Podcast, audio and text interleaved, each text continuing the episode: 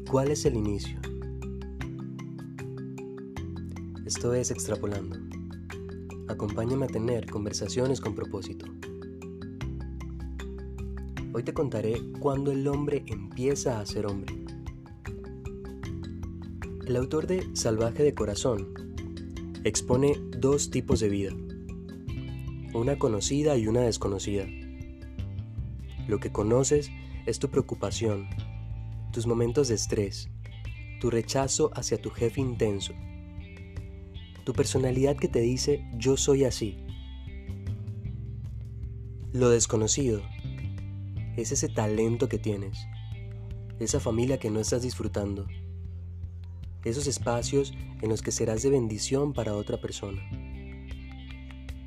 Te tengo ejemplos geniales de hombres que se hicieron hombres en medio de lo desconocido. Pablo se conocía como fiel perseguidor, pero luego fue un humilde seguidor.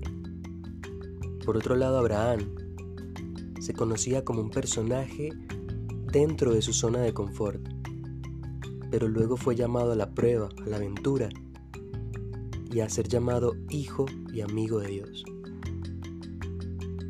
Ellos se hicieron hombres cuando miraron hacia adentro y sanaron su propio corazón, cuando fueron probados y bendecidos. Porque donde hay revelación,